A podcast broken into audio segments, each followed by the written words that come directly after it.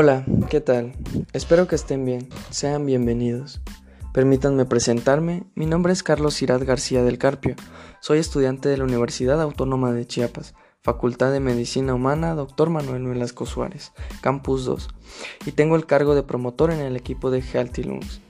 Healthy Lungs es una página que se preocupa por tu salud y por lo tanto el día de hoy abordaremos un tema de gran importancia que causa un gran impacto en la sociedad, como lo es el virus de la influenza.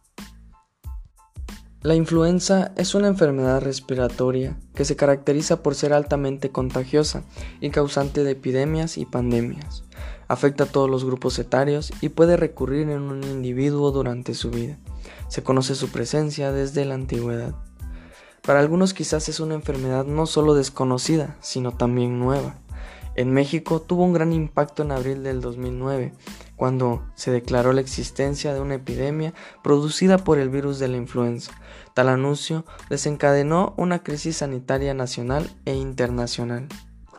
Antes de comenzar, quiero compartirles un poco sobre la gran importancia que tienen las tecnologías de la información y la comunicación en la propagación de la información, ya que Healthy Lungs utiliza las plataformas digitales como primer método para un mejor y mayor impacto en la comunidad con respecto al tema. Las TICs se han convertido, en el breve lapso histórico que abarcan los últimos 60 años, en el vehículo principal de la última gran revolución sucedida en nuestro planeta, como lo es la globalización. A través de ella se produce, almacena y propaga información por todo el mundo. Las TICs han hecho posible la interconexión en tiempo real de vastos sectores de la población mundial. Han sido el vehículo ideal para la globalización que impone nuevas formas de producción, de comercialización, de socialización y sobre todo de la educación. Con esto concluimos con algunos lineamientos que deben caracterizar su proceso de integración a nuestra realidad educativa para favorecer el proceso de enseñanza-aprendizaje. Es por esto que integramos los métodos que consideramos más adecuados para la correcta transmisión de la información y por lo consiguiente una mayor y mejor promoción a la salud. Para empezar, con lo referente a la influenza, voy a brindarles información importante para sobrellevar esta temporada. Es posible que tanto los virus que causan la influenza como el virus que causa el COVID-19 se propaguen durante el invierno. A continuación, describiré lo que se debe saber en esta temporada, incluida la información sobre cómo protegerse y proteger a su familia. Debemos recordar que la única y mejor forma de prevenir la influenza estacional es vacunarse todos los años, pero los buenos hábitos de salud, como evitar a las personas que están enfermas, cubrirse al toser y lavarse las manos con frecuencia, pueden ayudar a detener la propagación de gérmenes y prevenir enfermedades respiratorias como la influenza. Además, existen los medicamentos antivirales contra la influenza, que sirven para prevenir y tratar la enfermedad. A continuación, voy a brindarles consejos y algunos recursos que le proponen medidas que pueden adoptar para protegerse y proteger a otras personas de la influenza y ayudar a detener la propagación de gérmenes. En primer lugar, evite el contacto cercano con personas que estén enfermas. Si, si, usted se encuentra enfermo, mantenga la distancia con otras personas para evitar que ellos también se enfermen. Quédese en casa si está enfermo. Si es posible, permanezca en su hogar. Si está dentro de sus posibilidades, no asista a la escuela. Y así puede evitar hacer y así también evitar hacer mandados cuando esté enfermo. Esto ayudará a evitar contagiar la enfermedad a otros. Cúbrase la nariz y la boca con un pañuelo al toser o estornudar. Así podrá evitar que quienes se encuentren cerca suyo se enfermen.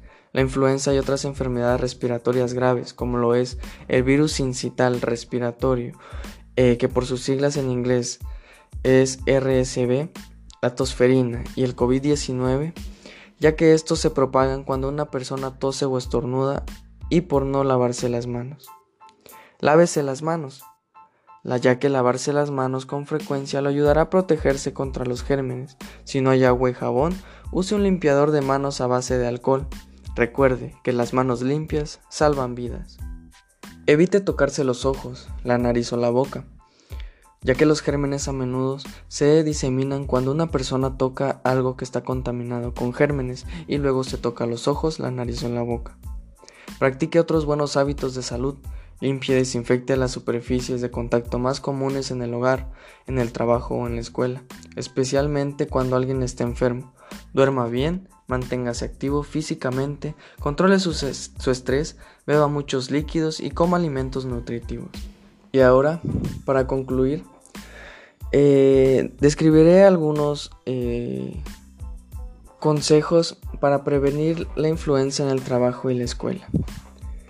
En la escuela, infórmese acerca de los planes que tiene la escuela de su hijo o hija, el programa de cuidado infantil o la universidad en caso de que se detecte un brote de influenza u otra enfermedad y si dichas instituciones proporcionan las vacunas contra la influenza.